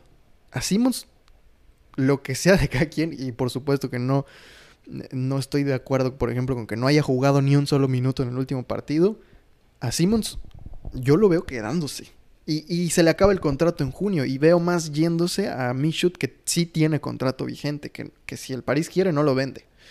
¿No? Entonces no sé ahí qué es lo que vaya a pasar, pero realmente el tema de los jóvenes también es muy complejo. Hay cosas complejas y hay otras cosas muy sencillas para ser honestos, ¿no? Pero, pero me parece que en su mayoría las cosas son complejas. Creo que estoy de acuerdo en el que el camino a seguir es el de Calimuendo, es el de Valdés, el de Pembelé, futbolistas que están probándose en, equipos de primera división de aquí, de Francia, y algunos lo están haciendo muy bien, caso Calimuendo, que, me parece que ya tiene el potencial para, ser, para ser un suplente en, el París. Eh, Valdé, que lo está haciendo muy bien también. Y otros casos que, aunque lo hagan bien, pues ya no son jóvenes promesas y ya más bien se tiene que buscar una salida, ¿no? Que, sirve porque se revalúan en el mercado y se pueden vender a un buen precio. Ojalá Areola, por ejemplo, termine siendo vendido. Por ahí leí una información muy... que ya no sé si reír o llorar, que, el París está listo para seguir pagando parte de su sueldo a pesar de que lo traspasen a otro equipo. No sé qué es lo que vaya a pasar, ¿no? Pero... ¿Qué anda, con lija de nacer? ¿Eso por qué? No entiendo. Mm, no, no, sé qué será. Por ahí dicen que es un masterclass de Leonardo. Yo no sé si compararlo así, pero es la información que se está manejando, ¿no? Es que esa parte es interesante, ¿no? Lo que, lo que decías de, de Michu y de que pues le vendieron un proyecto en el que no... O sea, tienes 18, 19 años, andas en un Audi nuevo, eh, juegas en uno de los equipos con mayor proyección del mundo, eh, no has hecho nada en tu carrera, no has demostrado nada, puedes ser tal vez un crack eventualmente o puedes ser un jugador que en tres años esté jugando en Nacional 5, ¿no? ¿Qué te van a vender un proyecto? ¿Qué te van a tener que convencer? O sea, creo que ahí es donde hay una desconexión completa entre la realidad y lo que están esperando estos jugadores, ¿no? ¿Qué esperas? ¿Que te hable el Emir y te prometa que en tres años vas a ser la cabeza del proyecto cuando no tienes ningún antecedente real en el fútbol profesional? Entonces, pues creo que, ahí también hay, una desconexión de, de una no alineación de expectativas que es muy peligrosa por esto mismo que es una tendencia en el equipo juvenil del París, como que de alguna manera todos creen que, que ya, ¿no? O sea, que, van a ser figuras mundiales por el simple hecho de estar ahí y, eso dista mucho de la realidad. Ha habido jugadores que sí han salido y han salido a romperla, ¿no? Está el caso de Coman, bien, pero, pero son los menos. Y son los menos. Además, no hay, no hay nada que te garantice que por ser cantera, que por usar tu cantera, te vas a convertir en un cuadrazo y vas a ganar absolutamente todo. Eso es una leyenda que yo no sé de dónde estamos sacando, porque mucha gente, eh, sobre todo ahí de seguidores del club en Twitter, están constantemente con esa dinámica de que hay que darle mucha oportunidad a los jóvenes. La primera vez que fue campeón Washington Redskins, eh, cambiando de deporte, lo hizo con, con un cuadro de veteranos eh, en la agencia libre, en la temporada, fueron a contratar a, jugadores ya grandes y salimos campeones. Y si no pasa nada, no tiene que ser con, con tus jugadores nuevos, ¿no? Sí, sí, vamos a hacer una pequeña pausa porque el buen Juanito nos envía 15 bits y nos pone te odio paredes, lo siento, solo era eso, saludos. Y bueno, pues ahí está un mensaje muy claro. Eh, mira, aquí Ju como siempre nos pone un mensaje muy interesante. Dice, el tema de, los, de las sesiones en Francia es curioso. Muchos equipos prefieren darle tiempo a sus jugadores para venderlos después caros en lugar de darle tiempo a cedidos. En cuestión del camino de Valdé, Calimuendo y Pembelé, si bien han crecido mucho en sus sesiones, hoy no se sabe si alguno de ellos tendrá oportunidad esta temporada, como pasó con Dina, que tras dos sesiones no le dieron oportunidad. No, y es que a lo mejor y no, ¿eh? Por ejemplo, a, a Pembelé no lo veo. Definitivamente no lo veo teniendo minutos en el primer equipo en la siguiente temporada. Yo creo que esa sesión va a servir principalmente para vendérselo al Bordeaux otra vez o vendérselo a algún otro equipo de Ligan. En el caso de Valdé, podría ser siempre y cuando se vaya a Dagba. Y, también, pues, entraría en esa misma dinámica en la que estuvo Dina Bimbe esta temporada, ¿no? Entre que sí juega y no juega, también dependerá mucho del entrenador. Y lo de Dina, a mí siempre me pareció injusto. Yo creo que es de las cosas que más le he reprochado a Pochettino. Quizás no en voz alta, no he escrito mucho sobre esto, pero, pero sí me parece injusto lo que sucedió con Dina Ebimbe, ¿no? Por tramos. Es decir, vamos a poner el ejemplo de Ander Herrera. Empezó la temporada de crack. Empezó la temporada absolutamente de gran nivel. Y Pochettino lo tenía de titular. Y lo tenía de titular por encima de paredes. Y eso me pareció algo muy meritorio, algo muy justo. Luego bajó el nivel, desapareció, se le infectó el ojo, no sé qué, se lesionó. Y bueno. Gonorrea. Gonorrea. pues por ahí hay algunos pues rumores. andaba, andaba por ahí en cosas turbias. ¿eh? Muy, muy travieso. Y, pero por también. Favor, protéjanse, protéjanse cuando vayan a andar en la locura. Hubo un tramo de la temporada en el que vimos a Dina Bimbe muy bien, respondiendo muy bien, asistiendo, dando pases verticales buenísimos, respondiendo mejor incluso que Danilo en cierto momento de la temporada. Luego ya Danilo se reivindicó, pero en cierto momento de la temporada eh, Bimbe lo estaba haciendo bien. Ahí, cuando ves que un futbolista te está respondiendo, lo que yo pensé que iba a suceder es lo mismo que pasó con Ander Herrera. Bueno, me responde, le doy más minutos. Y no, de pronto desapareció. A mí lo de Dina Bimbe, más allá de que sea canterano no sea canterano, si lo hubiéramos fichado de la Fiorentina, me daba lo mismo. A mí me parece una situación injusta hasta cierto punto, ¿no? Eh, ojalá no, no, se repita algo así, independientemente de que sea cantera o no cantera, pero sí tenía ganas de dar mi opinión al respecto sobre el caso específico de Dina, de Dina Bimbe. Y y en cuanto a... Oye, pero, pero eh, ahorita que mencionabas a, Dagba, ya, ya, es del club de Cursi, ¿no? Es decir, Dagba, Cruzado. No, no está, está este, desaparecido. sí, ya lo que trae, ¿eh? ¿eh? Pues no sé, a lo mejor se, se empezó a juntar mucho con, con. Porque, lesionado no está, ¿eh? No, No, y Herrera tampoco, es decir, esos cuatro yo creo que ya son, este, están jugando Minó o algo, están ya en la misma dinámica. Es que es demasiada, demasiada la plantilla también. O sea, desde el principio sabíamos que iba a ser complicado definir quiénes iban a ser los, los titulares. Eh, sobre todo cuando sí inició la temporada, ¿no? Que ya no era un análisis sobre el papel, sino que ya estábamos viendo cosas porque Ander Herrera estaba jugando muy bien y de pronto decíamos, bueno, entonces ¿quién, ¿quiénes van a ser los titulares? Ander Herrera tiene que estar ahí. Eh, pero sí, es demasiada la plantilla. Que está, está Draxler, está Vainaldum, está Ander Herrera, Paredes, eh, Danilo, todos los mediocampistas que creo que es donde más tenemos sobrepoblación. Y el tema de la defensa también está interesante porque por ahí está Kerer, está Diallo, está Dagba y casi no los vemos, ¿no? Está sonando el nombre de Mukiele, que es un central eh, versátil, joven y francés, que puede jugar tanto en la central como de lateral derecho. como, se habla... como Kerer. Hace cuenta como que es con más fortaleza, más tamaño, sí. Kerer, francés. Y me parece que técnicamente está un escalón por encima de Kerer. Y el precio del que hablan es muy asequible. ¿eh? Hablan de 10 millones de euros nada más porque le, queda un solo, le quedaría solo un año de contrato en el Leipzig. Que es, lo mismo, ¿no? No lo ficharía por fichar. Tendría que salir cuando menos Dagba eh, y Diallo o algún central, Dagba y Kerer, Dagba y Diallo, no sé, pero no lo ficharía nada más por fichar. No sé si se esté fichando o se esté manejando este nombre por la inestabilidad de Ramos y el, y el... Pero ni siquiera es central, central, yo lo veo más bien como lateral derecho, ¿no? Sí, sí, juega más como lateral derecho, pero según yo, inició su carrera como central y de pronto sí lo utilizan como un revulsivo, ¿no? En esa posición. A ver, a ver qué es lo que pasa. Y si quieren, si, si gustan, podemos ya empezar a hablar de los rumores, porque ya estamos rozando con, con, con este tema, dejando un poquito de lado el tema cantera, el tema Mbappé, y centrándonos en los rumores. Que son bastantes, son bastantes, pero yo rescato dos de los más importantes de los últimos días, del día más bien, y entre ellos uno que ya, que ya los mencionaste ambos, tú Rafa, mencionaste tanto a Darwin Núñez como a Paul Pogba. Y el tema de Darwin Núñez es una información reciente de, del equipo, quienes aseguran que está en la mira de, del Paris Saint Germain, ¿no?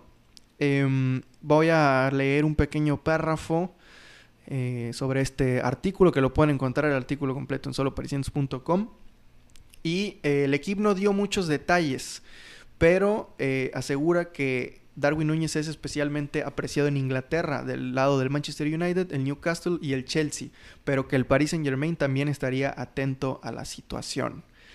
Em, no sé si esto, esta pista sería como pensando en una salida de Mbappé. No estoy seguro, pero sabemos, creo que es una, una opinión unánime, que Darwin Núñez es un delanterazo. Pero me gustaría saber qué opinan ustedes, porque si no se ve Mbappé, pues se tiene que ir sí o sí Mauro Icardi y, no podríamos pensar en, un Calimuendo eh, jugando en el París la próxima temporada, o no sé qué piensen ustedes. José. No, pues Icardi ya ni es futbolista. no, ya no, es ya, Telenovelas. que contar, ¿no? Este, yo creo que eso ya está más hecho.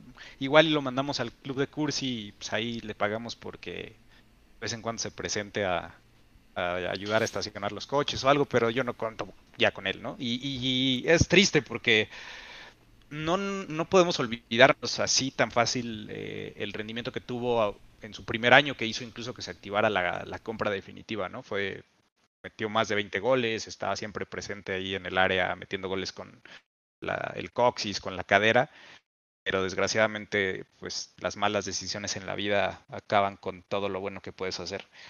Y sí, me gustaría que regresara, pero yo creo que aún así se necesita un delantero de percusión más, ¿no? Un delantero un, poco más probado. Así es, sí, porque Calimando puede ser una muy buena opción, pero no lo veo todavía eh, siendo un delantero top a nivel europeo, ¿no? Y si por ahí se te lesiona, queda sin centro delantero. Mbappé no es un centro delantero, no es un no una bestia, pero no es un, killer, es un killer. Y, lo vimos, ¿no? Eh, si Mbappé fuera killer, tal vez hoy seríamos campeones de Europa ya. Tal vez habríamos eliminado al City en su momento y al Real Madrid en su momento, ¿no? Pero desgraciadamente no tenemos un killer. Entonces, seguramente. Sí, sí, si ha sido medio killer, le, le mete dos goles al Bayern en la final. Exactamente. Necesitamos eso, ¿no? Necesitamos pues Cavani, a pesar de que durante mucho tiempo jugó fuera de posición y jugó por la banda para acomodar a Zlatan, seguía siendo definitivo en muchos partidos, ¿no? Y era ese París que veíamos que metía nueve goles, siete goles, eh, que pues también les temblaban las rodillas en los momentos definitorios como siempre, pero es el París.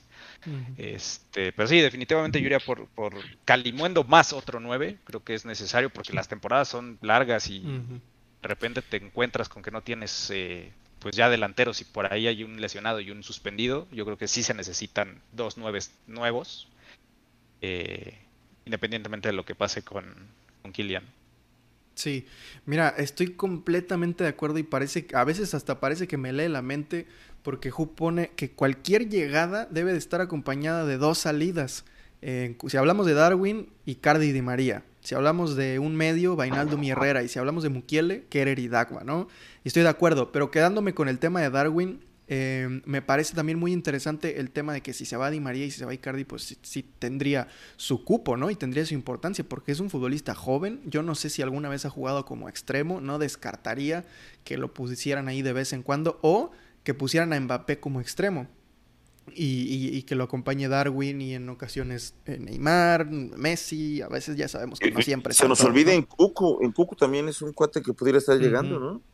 Pues se maneja esa información, yo la verdad lo veo muy complicado y tampoco estoy seguro si el jugador quisiera regresar, ya lo, lo podría, eh, lo podríamos investigar más a profundidad.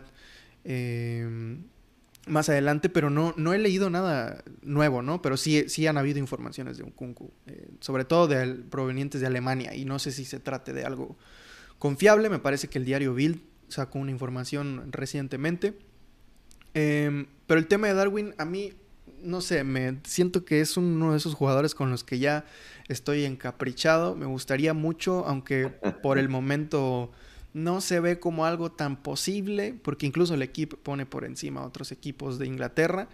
Pero, pero estaría bien. Algo que me preocupa ya. En pero aquí equipos pone, pone equipos que ni siquiera van a llegar a la Champions. Es decir, el, United no llega a Champions. No, ya no, ya no, eso ya es oficial. el Newcastle tampoco. tampoco. Es decir, entonces digo, la verdad es que jugadores con esa proyección dudo mucho que se El otro nombre, Rafa, y creo que, está muy interesante que lo menciones, porque el otro nombre es el Chelsea y acaban de desembolsar una millonada por Lukaku, que representó uno de los más grandes fails del mercado.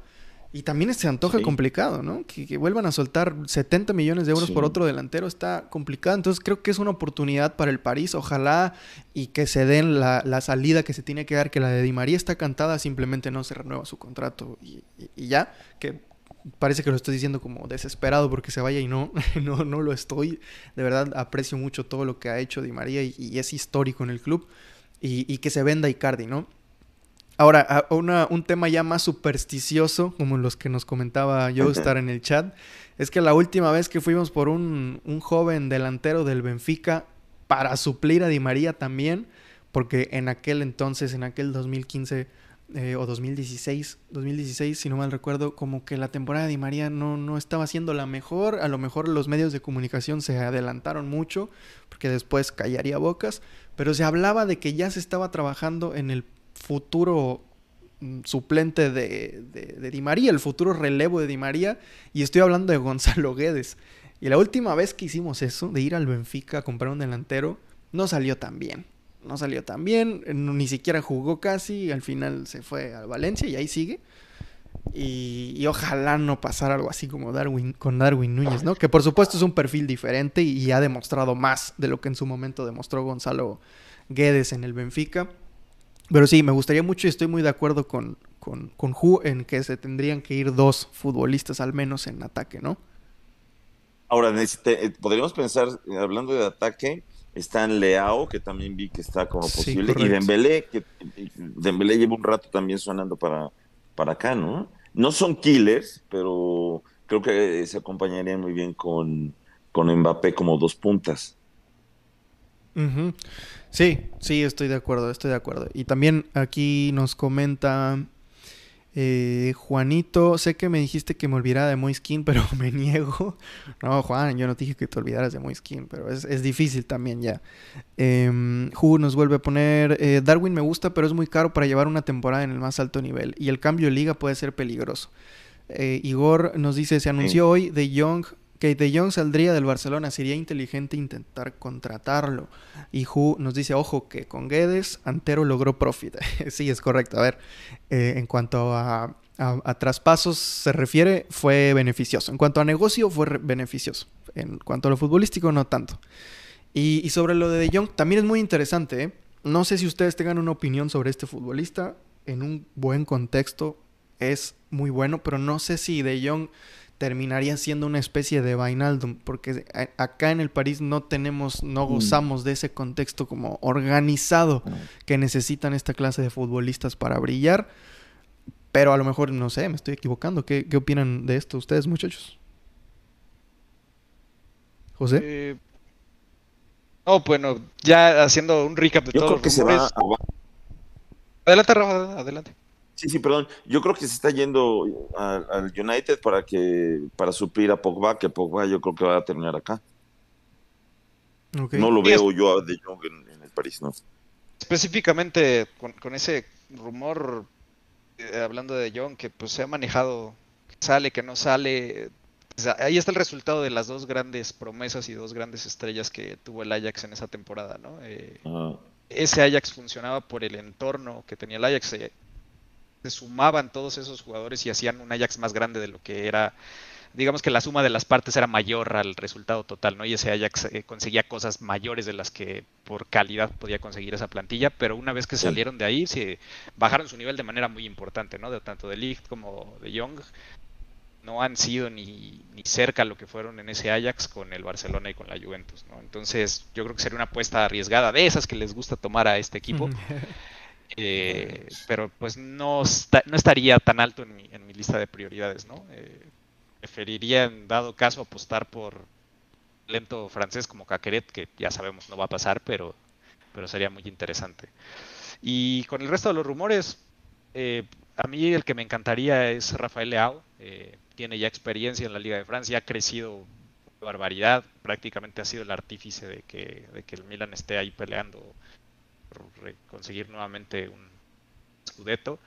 Eh, sería muy buena opción eh, para suplir a Di María, específicamente. Y, pues sí, eh, lo de Darwin estoy de acuerdo, ¿no? Sería un riesgo, pero de alguna manera, pues ya un jugador con tintes de promesa que puedas conseguir por 70, 75 millones, pues es precio de mercado, ¿no?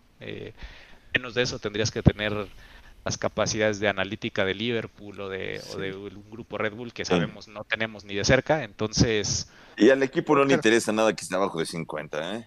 Sí, sí, sí, también es, es, como... Y, también nadie le va a vender a, un jugador al París en menos de 50, ¿no? Sabes, ah, es para el París, échale doble y quítate, quítale el aguacate, ¿no? Entonces, creo que bien tiene su dificultad todo en torno al club, ¿no? Vender tiene una dificultad mayor porque sabemos que para atraer jugadores tienes que pagar precios mayores, tienes que ofrecerles contratos mayores, que en Francia de por sí son contratos todavía más altos por la cantidad de impuestos que se pagan, eh, que es mucho mayor a la de cualquier otro país en Europa, a ese, nivel de sueldos.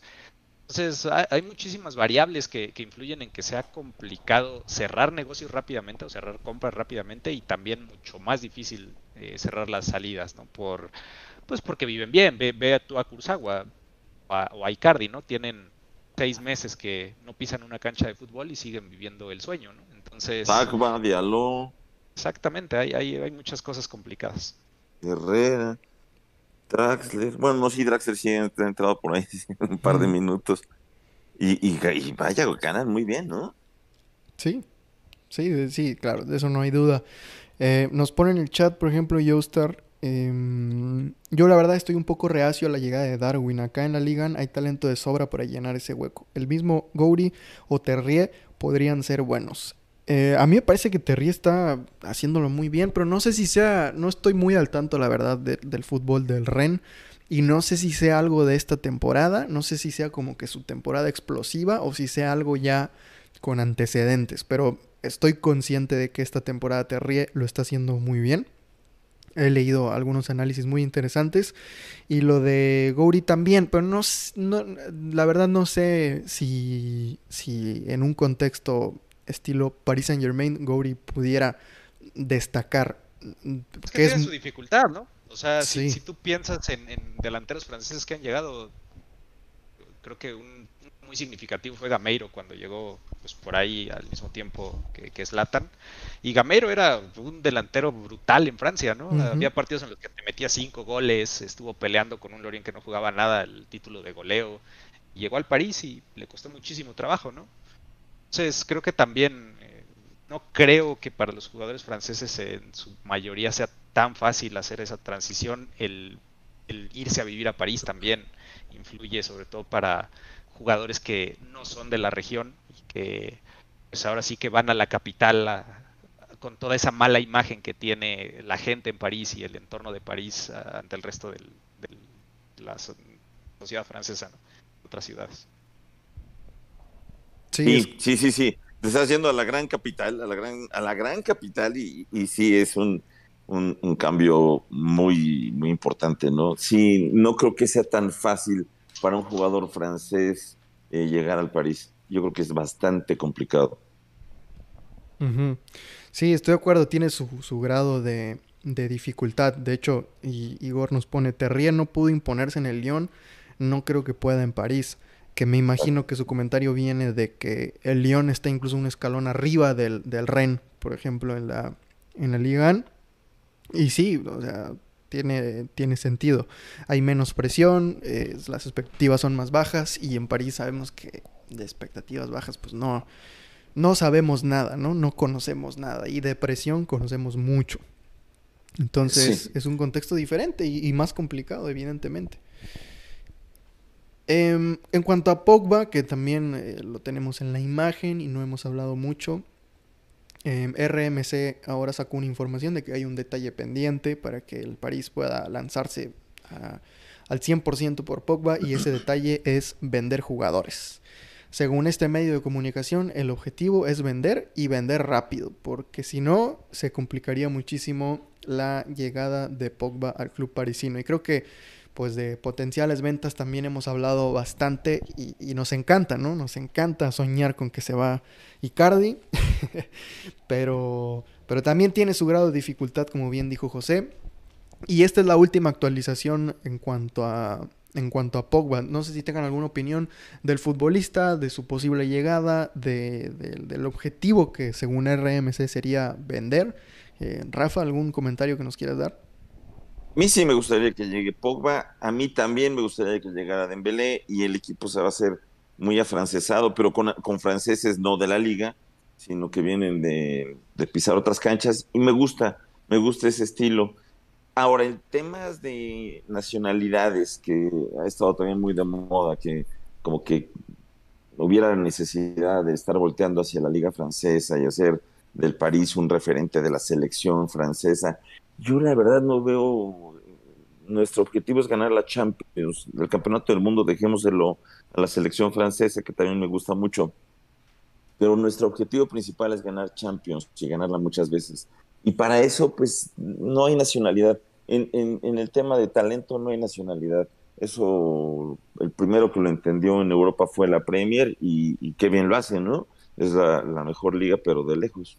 Entonces, eh, que lleguen esos franceses que vienen de fuera, que vienen de una liga distinta a la francesa, sí me gusta, me gusta más que lo otro. A alguien que me encantaría ver en el equipo y que se me hace una injusticia brutal que gane lo que gana es Benzema. Benzema me encantaría verlo en el París y estoy seguro que el París le, ganaría, le pagaría al menos el doble de los 12.5 millones de euros que gana el año. Es es algo terrible. Tienen ganando a Bale 30 y a este señor lo tienen ganando 12.5.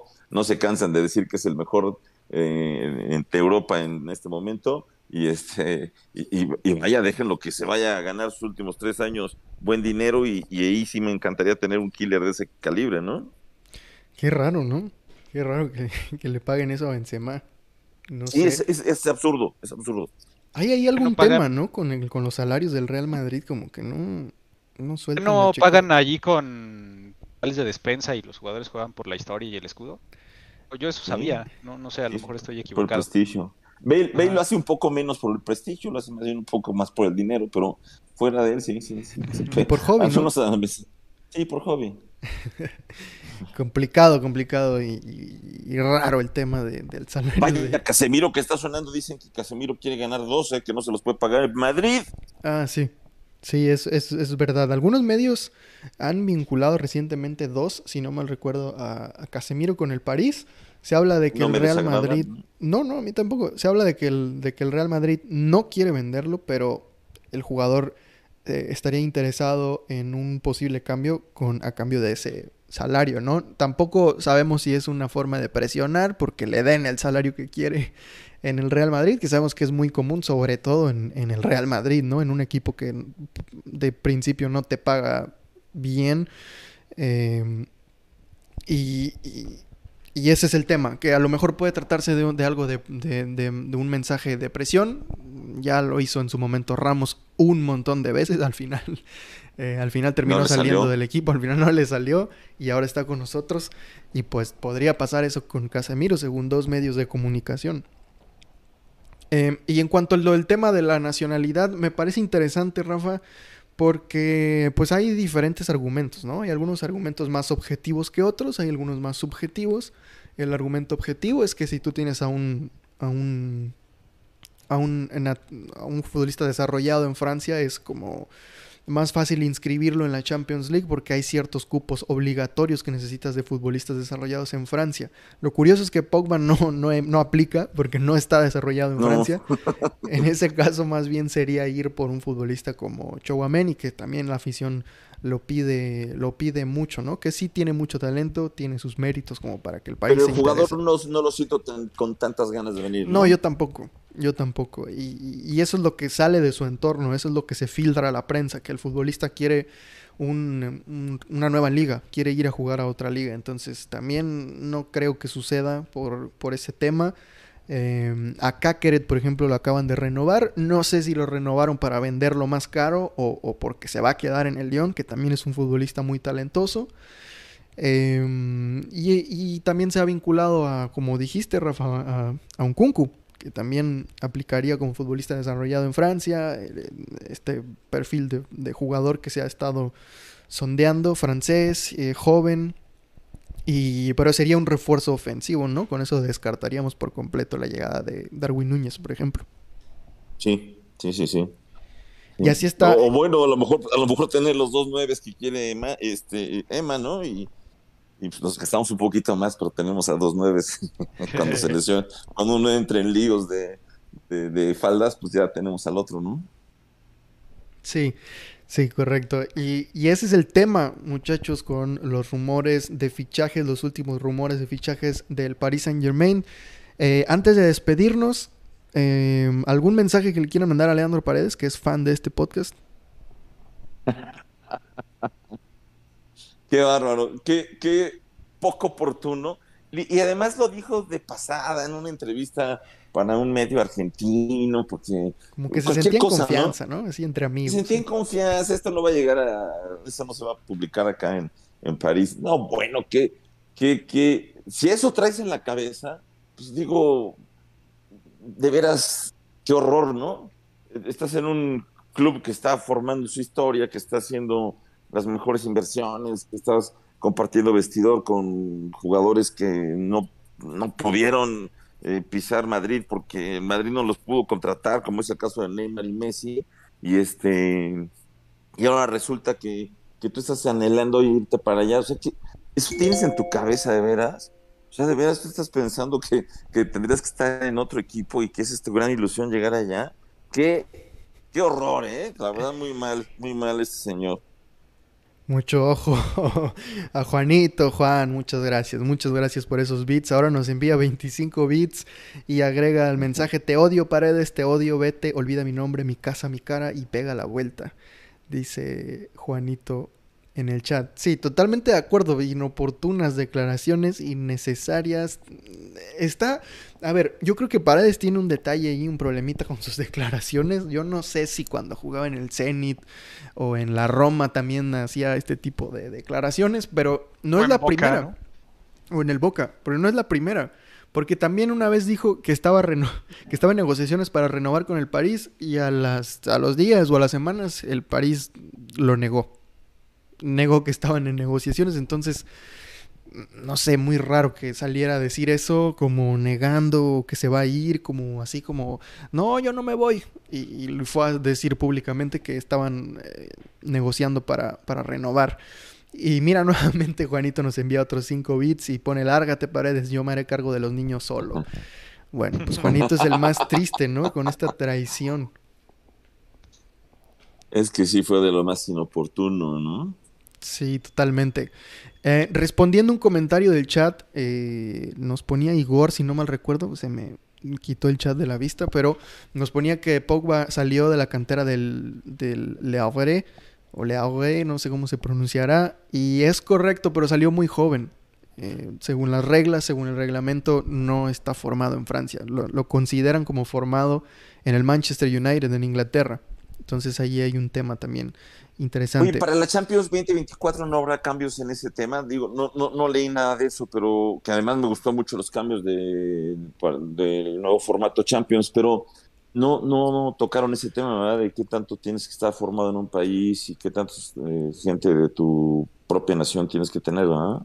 No, no vi actualizaciones al respecto. Yo entiendo que van a seguir igual las reglas en ese sentido o no se ha publicado por completo el, el nuevo reglamento, ¿no? No se ha dado a conocer, pero no, yo tampoco vi novedades con, respecto a eso.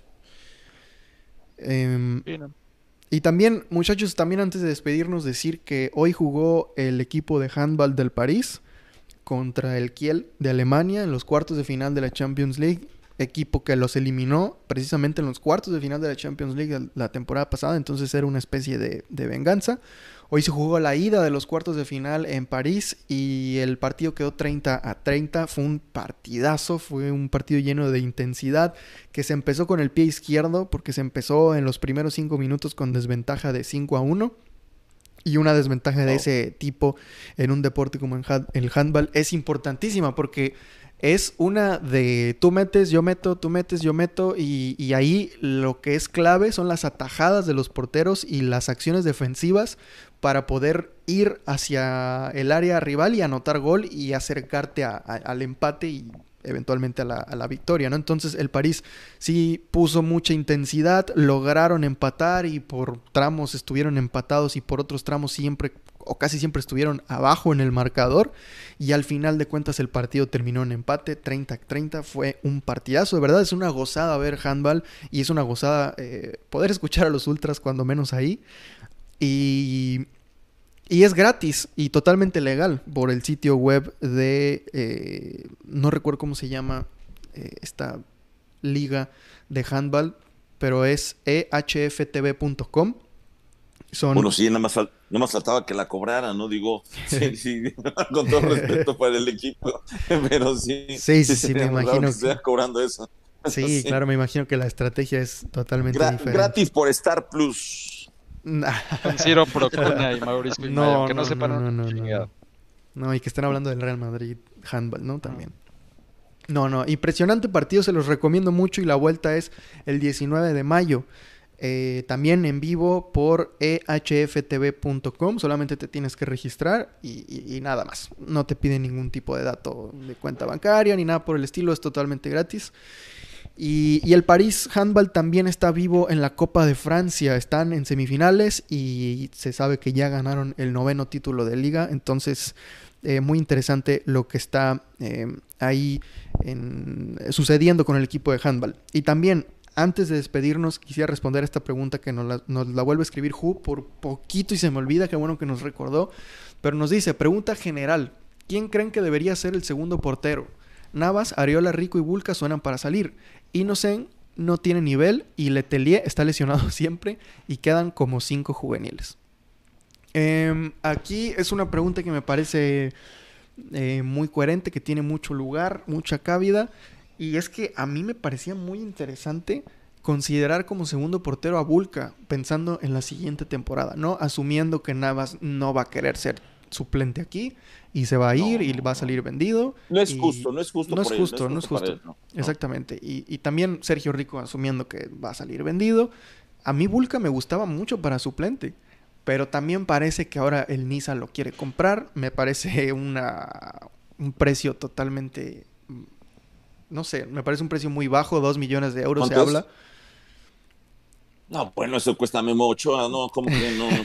no, Entonces, no sé si sea una opción de compra obligatoria o si sea una opción de compra, pero se habla de 2 millones de euros y no sé, me, me parece muy, muy, muy, baja la cifra y a mí me gustaría verlo como portero suplente. Ahora es complicado, entonces en este contexto no sabría decir quién podría ser el portero suplente. Ariola no quiere volver a París, Ariola se siente cómodo en Londres, el West Ham está al tiro, igual que el Fulham, recién ascendidos, donde tuvo una temporada de ensueño, aunque no tan de ensueño porque descendieron, pero a nivel individual fue el jugador de la temporada del equipo y fue uno de los porteros más llamativos en aquella Premier League.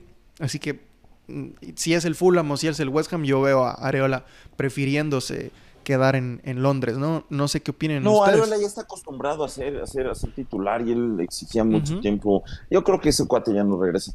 Eh, Vulca sí, ¿por qué? Porque no, de ninguna otra forma va a jugar a Europa y menos a nivel de poder ganar una Champions eventualmente. Eso digo, eso esperamos todos, ¿no? y, y, si se va a quedar aquí abajo de Donnarumma cuando esté lesionado para los juegos de Copa, para los juegos más tranquilos, para cuando esté muy, muy intenso con el tema de selecciones y todas esas cosas, va, va, a tener muchos minutos y yo creo que sería y es bueno. una buena idea. Sí, sí, sí. Es buen. Y nos da a nosotros tranquilidad. Y, y, no tienes una injusticia de tener a un porterazo como Navas. Uh -huh. eh, ahí Rico tampoco lo veo regresando porque pues también es un jugador que, que creo que ya jugar? tiene la cancha de, de, de, estar jugando mucho y, y, no creo que le sea muy interesante. Eh, sí podría aspirar a, a jugar competiciones europeas en algún equipo, ¿no? Porque sí son, son jugadores de buen calibre. Pero, pero Vulcan no, entonces yo creo que se podría venir para acá. Eh, creo que además dos millones de euros y es, es eh, en buen cristiano que no mamen, ¿no? Correcto. ¿Qué opinas, José?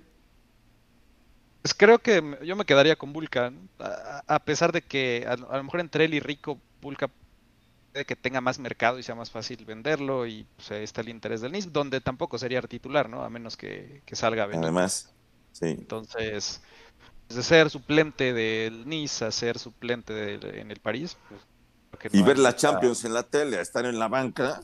Exacto. Eh, uh -huh. Yo creo que pues, sería la mejor opción desde mi punto de vista. Rico pues, metió uno que otro error por ahí cuando jugó y nunca dio solidez. Eh, creo que sí es posible deshacerse de él y tener ahí sí, un milloncito para comprarle ropa a Kurosawa está bien. eh, Areola no lo veo regresando definitivamente. No he visto mucho de Frankie ni Lavalé, que, que podrían ser los, los siguientes ahí en, el, en la jerarquía. Eh, entonces, pues, sí, definitivamente yo me quedaría con Vulca, ¿no? que también... Sí, a Rico le tiene las rodillas. Sí, yo, yo así lo vería, ¿no? Si existe la posibilidad de quedarse con Vulca, me quedaría con él. El tercer portero para mí sería la Valle, considerando que Frankie ya me parece que algún equipo se interesaría en él, en League 2 o en League 1, y terminaría saliendo. Eh, al menos así lo veo yo, ¿no? Veo más a la Valle como tercer portero que a, que a Frankie. O Neymar, creo que a veces también está parando ahí en los entrenamientos. sí, sí, correcto. O en sus videos, en sus TikToks, ahí en su cama, su departamento en París. Y muchachos, pues antes de despedirnos repasamos rápidamente los partidos que se vienen antes del siguiente podcast. El próximo sábado 14 de mayo juega el París Handball contra el Toulouse por las semifinales de la Copa de Francia y juega también el Paris Saint Germain contra el Montpellier en la Ligue 1. Juegan como visitantes estos dos partidos el sábado 14 de mayo. Luego el domingo juega el equipo femenil del Paris Saint Germain la final de la Copa de Francia, otro partido importantísimo ante el Iseure, se escribe, no sé cómo se pronuncia y no voy a fingir saber. y esto es el 15 de mayo, el domingo 15 de mayo. Y después eh, ya tendríamos podcast y en ese podcast ya les comentaríamos cuáles serían los siguientes, pero creo que es el, se van... es el 19 de mayo. ¿Cuándo se van a Qatar? No recuerdo, ¿eh? No recuerdo porque... porque el sábado saliendo terminó el partido, ¿no? Porque em, se empalmaba con, con los premios de, de, los, de los, los, premios de la liga. Sí. Y, y, me parece haber leído que siempre sí van a ir, que sí van a, van a estar presentes los futbolistas del París nominados. Me imagino que el resto seguiría a Qatar y se reincorporarían, reincorporarían perdón, después. A ver, es decir, a... porque los, los premios entiendo que son el domingo, ¿no? Es correcto. Entonces tal vez ellos nada más, eh, si los tres nuestros son Donnarumma, Mbappé y, y Nuno, se irían el lunes quizás. A ver, el tour en Qatar empieza el domingo. El 15 y 16 de mayo, ellos ya tendrían que estar allá. Me imagino que desde antes se irían, quizás el 14 de mayo, el sábado. Ajá, terminando el juego. Ajá, entonces los premios serían el domingo, me dices, ¿no? Sí, el domingo está previsto los, los premios, sí. Ok, sí, el domingo 15 de mayo. Pues el domingo 15 de mayo es el partido del, del equipo femenil. Entonces, sí, entiendo que después del partido contra el Montpellier, eh, que tendrían, el siguiente compromiso sería ese, ¿no? Los premios. Y quienes estén presentes, pues llegarían tarde al, al tour de Qatar.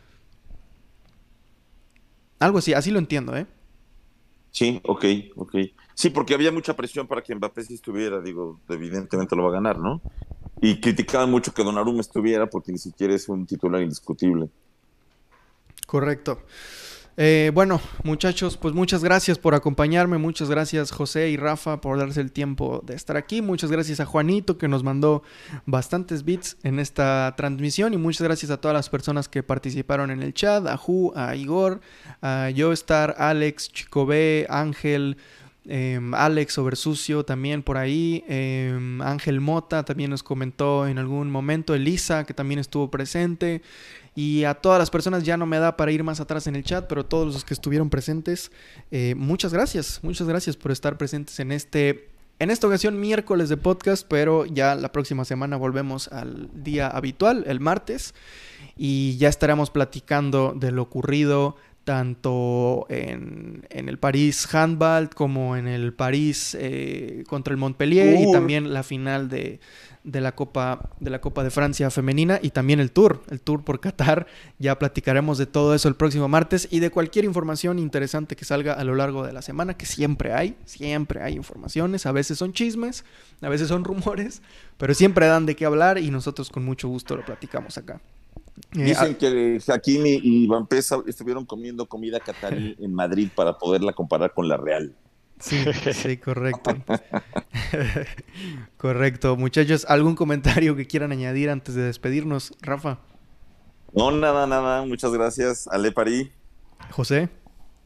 Igual un abrazo a todos, a todos los que estuvieron por acá y, sobre todo a los que estuvieron participando. Muchísimas gracias. Eh, nos, nos hacen el día de alguna manera.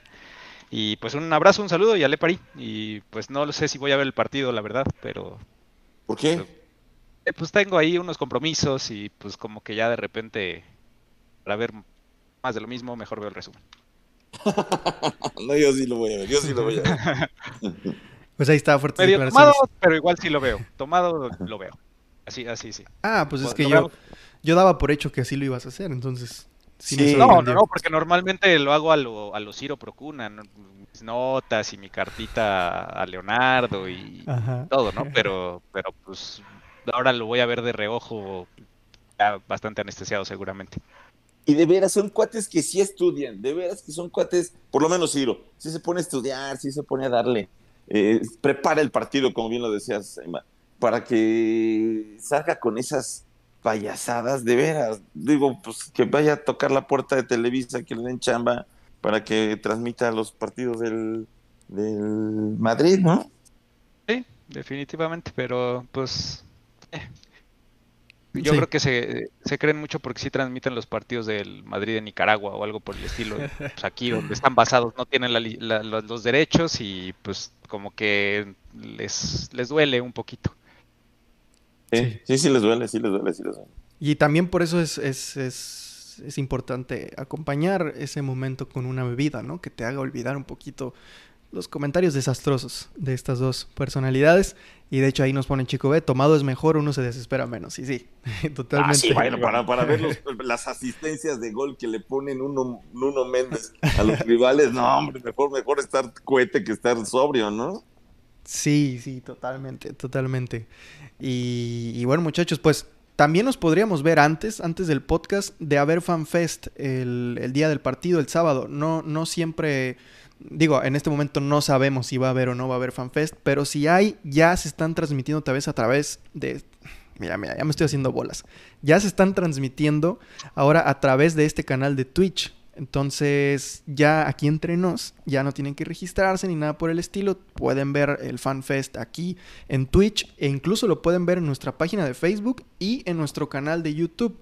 Son eh, por lo general dos transmisiones en vivo, una media hora antes del partido que dura media hora y eh, una durante el medio tiempo que dura 15 minutos. Entonces, quizás por ahí eh, nos escuchemos antes del siguiente podcast y si no, pues ya saben que sin falta el martes a las 19 horas de Ciudad de México estamos por acá. Y reiterar, reiterar. Yo tuve, oportunidad de saludar a nuestro amigo Dave de PSG Talk, porque me equivoqué a la hora de registrarme. Sí, inglés, pero sí caray, nos, nos tienen ahí como la segunda, tercera opción, pero pero, sí. además ya estaba yo en, español, digo, sí, español es, es, Spanish, ¿no? Y ahí le di, y de todos modos entré en el English, ¿no? ah, bueno. es que el algoritmo detecta que eres fanático de, de, los deportes estadounidenses, algo ha de tener que ver por ahí, Rafa. Algo tuvo que ver. Correcto. Pues muchachos, reitero el agradecimiento a ustedes por su tiempo y reitero el agradecimiento también a los espectadores, a todas las personas que nos acompañaron en el chat. Y sin más que decir, nos, nos estaríamos escuchando o el próximo sábado o el próximo martes. Ale Parí. Ale Parí. Ale Parí.